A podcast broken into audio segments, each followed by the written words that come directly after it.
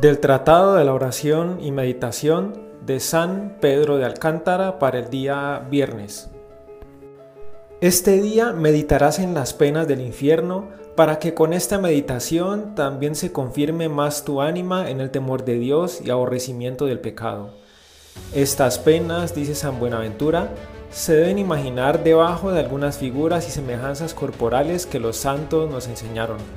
por lo cual será cosa conveniente imaginar el lugar del infierno, según él mismo dice, como un lago oscuro y tenebroso puesto debajo de la tierra, o como un pozo profundísimo lleno de fuego, o como una ciudad espantable y tenebrosa, que toda arde en vivas llamas, en la cual no suena otra cosa sino voces y gemidos de atormentadores y atormentados, con perpetuo llanto y crujir de dientes.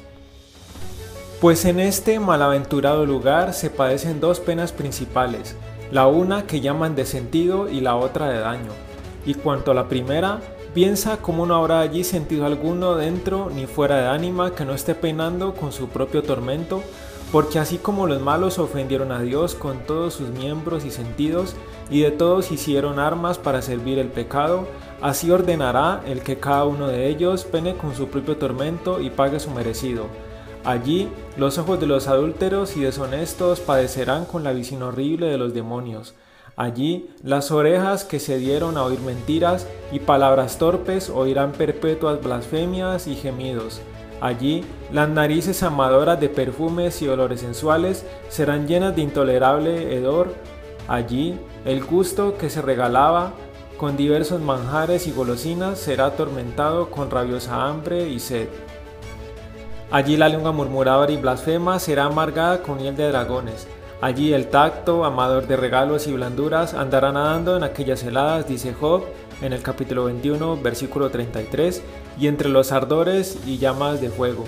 Allí la imaginación padecerá con la aprensión de los dolores presentes, la memoria con la recordación de los placeres pasados, el entendimiento con la representación de los males venideros y la voluntad con grandísimas iras y rabias que los malos tendrán contra Dios.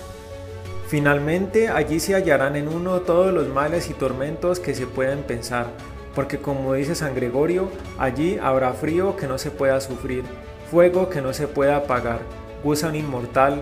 hedor intolerable, tinieblas palpables, azotes atormentadores, visión de demonios, confusión de pecados y desesperación de todos los bienes. Pues dime ahora si el menor de todos estos males que hay acá se padeciese por muy pequeño espacio de tiempo sería tan recio de llevar. ¿Qué será padecer allí en un mismo tiempo toda esta muchedumbre de males en todos los miembros y sentidos interiores y exteriores, y esto no por espacio de una noche sola ni de mil, sino de una eternidad infinita? ¿Qué sentidos? ¿Qué palabras? ¿Qué juicio hay en el mundo que pueda sentir ni encarecer esto como es? Pues no es esta la mayor de las penas que allí se pasan, otra hay sin comparación mayor, que es la que llaman los teólogos pena de daño, la cual es saber de carecer para siempre de la vista de Dios y de su gloriosa compañía. Porque tanto es mayor una pena cuanto priva al hombre de su mayor bien, y pues Dios es el mayor bien de los bienes, así carecer de él será el mal mayor de los males, cual de verdad es este. Estas son las penas que generalmente competen a todos los condenados, más allá de estas penas generales, hay otras particulares que allí padecerá cada uno conforme a la calidad de su delito, porque una será allí la pena del soberbio, y otra la del envidioso, y otra la del avariento, y otra la del lujurioso, y así los demás. Allí se tasará el dolor conforme al deleite recibido, y la confusión conforme a la presunción y soberbia, y la desnudez conforme a la demasia y abundancia, y el hambre y sed conforme al regalo y a la hartura pasada. A todas estas penas sucede la eternidad del padecer, que es como el sello y la llave de todas ellas, porque todo esto aún sería tolerable si fuese finito, porque ninguna cosa es grande si tiene fin más pena que no tiene fin, ni alivio, ni declinación, ni disminución, ni esperanza que se acabará jamás, ni la pena, ni el que la da, ni el que la padece, sino que es como un destierro preciso y como un San Benito irremisible que nunca jamás se quita. Esto es cosa para sacar de juicio a quien atentamente lo considera. Esta es pues la mayor de las penas que en aquel malaventurado lugar se padecen,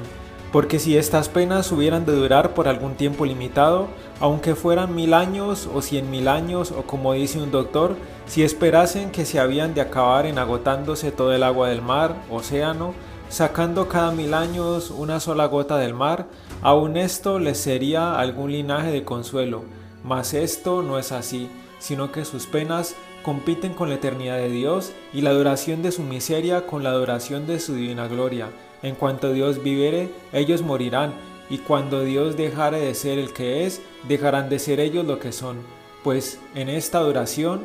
en esta eternidad, querría yo, hermano mío, que hincases los ojos de la consideración, y que como animal limpio, rumiases ahora este paso dentro de ti, pues clama en su Evangelio aquella verdad eterna diciendo, el cielo y la tierra faltarán, mas mis palabras no faltarán.